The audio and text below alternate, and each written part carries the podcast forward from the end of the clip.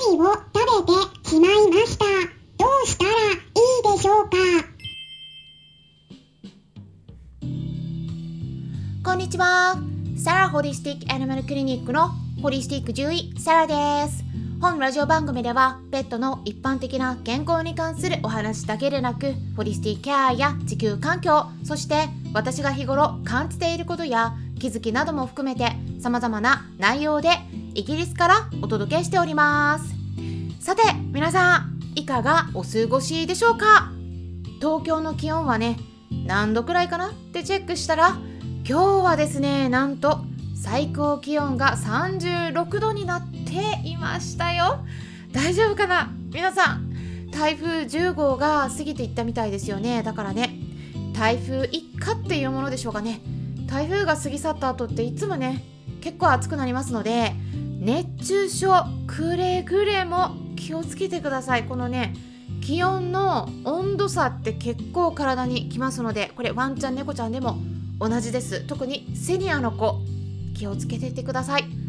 さてですね昨日はいつもの通り毎週月曜日にドッグライフカウンセラーである深夜先生と一緒にワンコ何でも相談室っていうクラブで皆さんからのご相談をお伺いしながらお答えしていきました。はい。まああとね結構イベントありますね今週も。8月11日深夜の2時からになるんですけれども 医療部屋クラブの方で保護犬を迎え入れるのに必要なことっていったテーマでお話しさせてもらいます。はい。はい。これ深夜ですよ。深夜2時。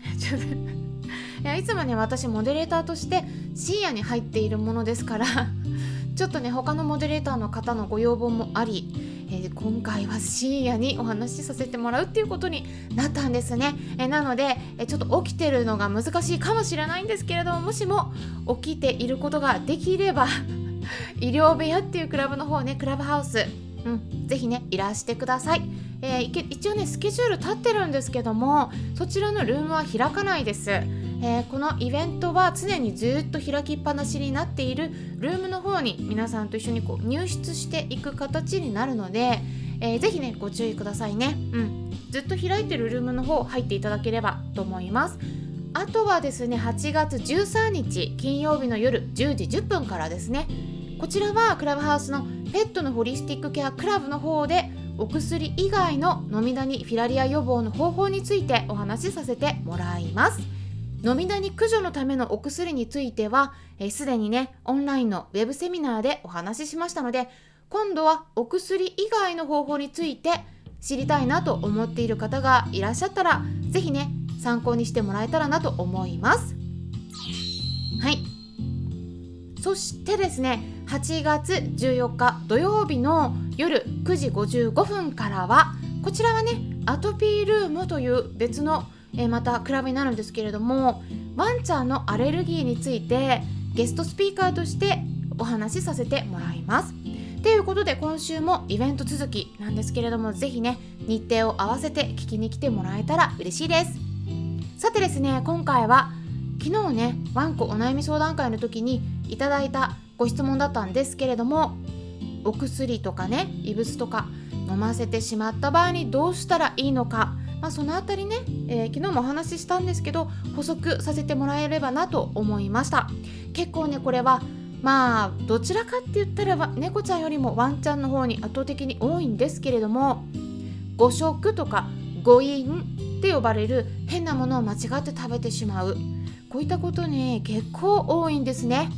食いしん坊なワンちゃん猫ちゃんがいたらぜひ注意してってください。興味のある方はぜひ最後まで聞いてもらえたら嬉しいです。はい。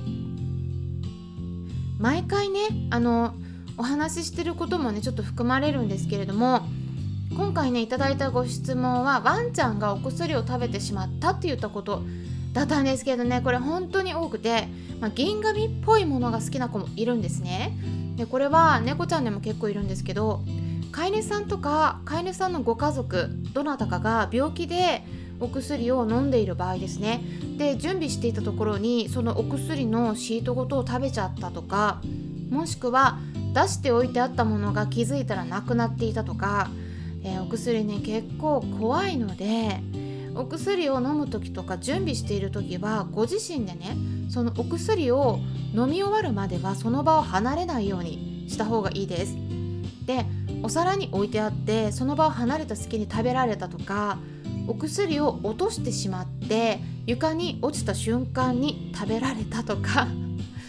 いろんなパターンがあります。でもうね常習犯の場合はね待ち構えているんですね。飼い主さんがねよく物を落とすの分かっているんです。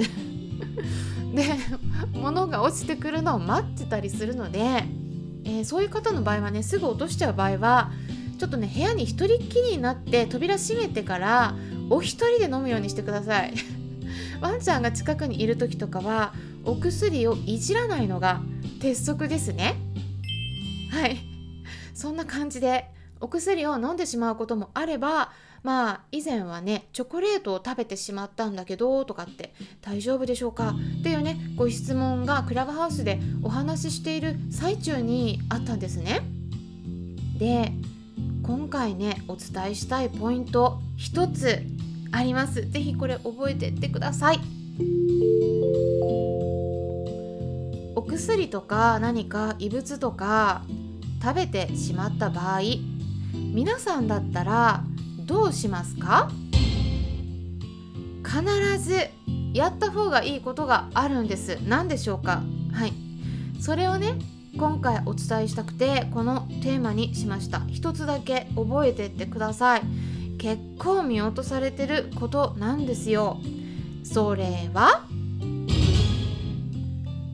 かかりつけの先生に電話をすることなんです。はい。えーと、私とかね別の獣医さんの方が身近で聞きやすいって言ったことがあるかもしれないんですけどそうしてる時間がもったいないんですね。まあ、吸収されないようなおもちゃとかの異物だったら、まあ、多少待てるんだけどチョコレートとかお薬の場合は時間が経てば経つほど体の中にどんどん成分が吸収されていきます。かかりつけの先生がお休みだったり夜になっていて診療時間が過ぎてしまっている場合はお近くの夜間救急動物病院の方にまず電話をしてください。で、まあ、多分ね連れてきてくださいって言われると思うんですね。まあ、基本的には吐かせる処置をする必要が出てきます。ただインターネットで調べる方もいらっしゃるんですがえー、お家で吐かせる方法っていったものね書かれていますけれども例えばね塩を多めに与えるとかあとは過酸化水素水いわゆるオキシドールこれを飲ませるとか書かれてるんですけどこれは結構危険なので私はおすすめしません。塩を多めに与える場合のリスクっていうのは塩を飲ませて吐けばいいんだけど吐かなかった場合に体の中で急激に高ナトリウム結晶ナトリウムがすごい溜まっちゃうんですね。そうすると脳に影響が出ます。意識を失ってしまうこともあるので結構危険です。え私も実際に見たことあります。はい。血液検査したらナトリウムの数値がすごい跳ね上がっていました。意識朦朧としていました。えー、危ないです。あとはオキシドールの方だと胃がすごく真っ赤にただれてしまいます。これはですね実際にオキシドールを与えられたワンちゃんを内視鏡で胃の中見た先生もお話しされてました。胃がすごい荒れます。なのでやめた方がいいです。じゃあどうするか言いますと安全なのはですねお水を飲ませる方法があります。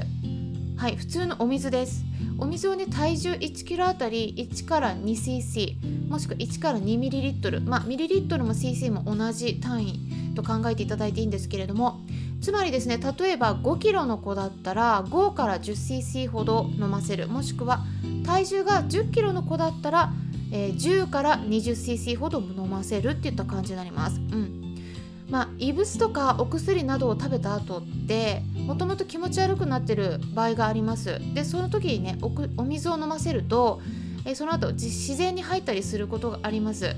で水はもともとですねそれ自体に毒性はないので大量に与えすぎなければですね私が今お伝えしている量であれば全然毒性にならないです。で水を飲んだ後に自分から吐く場合がありますけども吐いてもらいたいのでね、うん、吐いてもらったらもう一見落着だし、えー、吐かなかったとしてもお薬の成分などが体の中で、えー、お水を飲むことで薄まっていくので体への影響を減らすことができます。ただですね今お伝えした方法は健康な場合だけです。すでにお薬を飲んでいるとか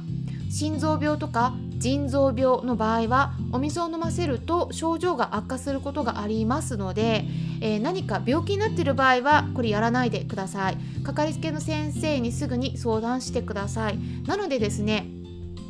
やる順番としてはまず気づいた段階でお水を飲ませることができるようであれば飲ませましょう。もしも他のご家族の方がいらっしゃる場合はその間にかかりつけの先生に同時に電話するようにしてください。えその後に動物病院に実際に連れて行くかもしくはですね、えー、同時に動物病院に先に電話をして、え、連れて行ってる間に車の中で飲ませるっていう方法もあります。でもね動物病院に電話したら叱られてしまうかもとかね ダメな飼い主って思われるかもとかね、えー、なんかちょっと後ろめたいなっていう気持ちやっぱあると思うんですね。でご質問される方っていうのは獣医さんに聞いて 他の方が近くにいれば様子見ても大丈夫だよって言ってもらいたくて安心したいって言ったお気持ちあると思うんですけどやっぱりね大丈夫っていう言葉は言えないんですね。でこれね私昨日も話したんですけどでそうするとね結局あんま解決にならないんです。こう他の先生に相談しても。でこれやっぱね時間の無駄になっちゃうのでもうね最初からかかりつけの先生に、えー、お電話するのが一番いいですよ。これすごく大事なポイントなので、えー、ぜひぜひ、えー、対処してってくださいね。っていうことで、えー、参考になれば嬉しいです。ホリスティック獣医サラでした。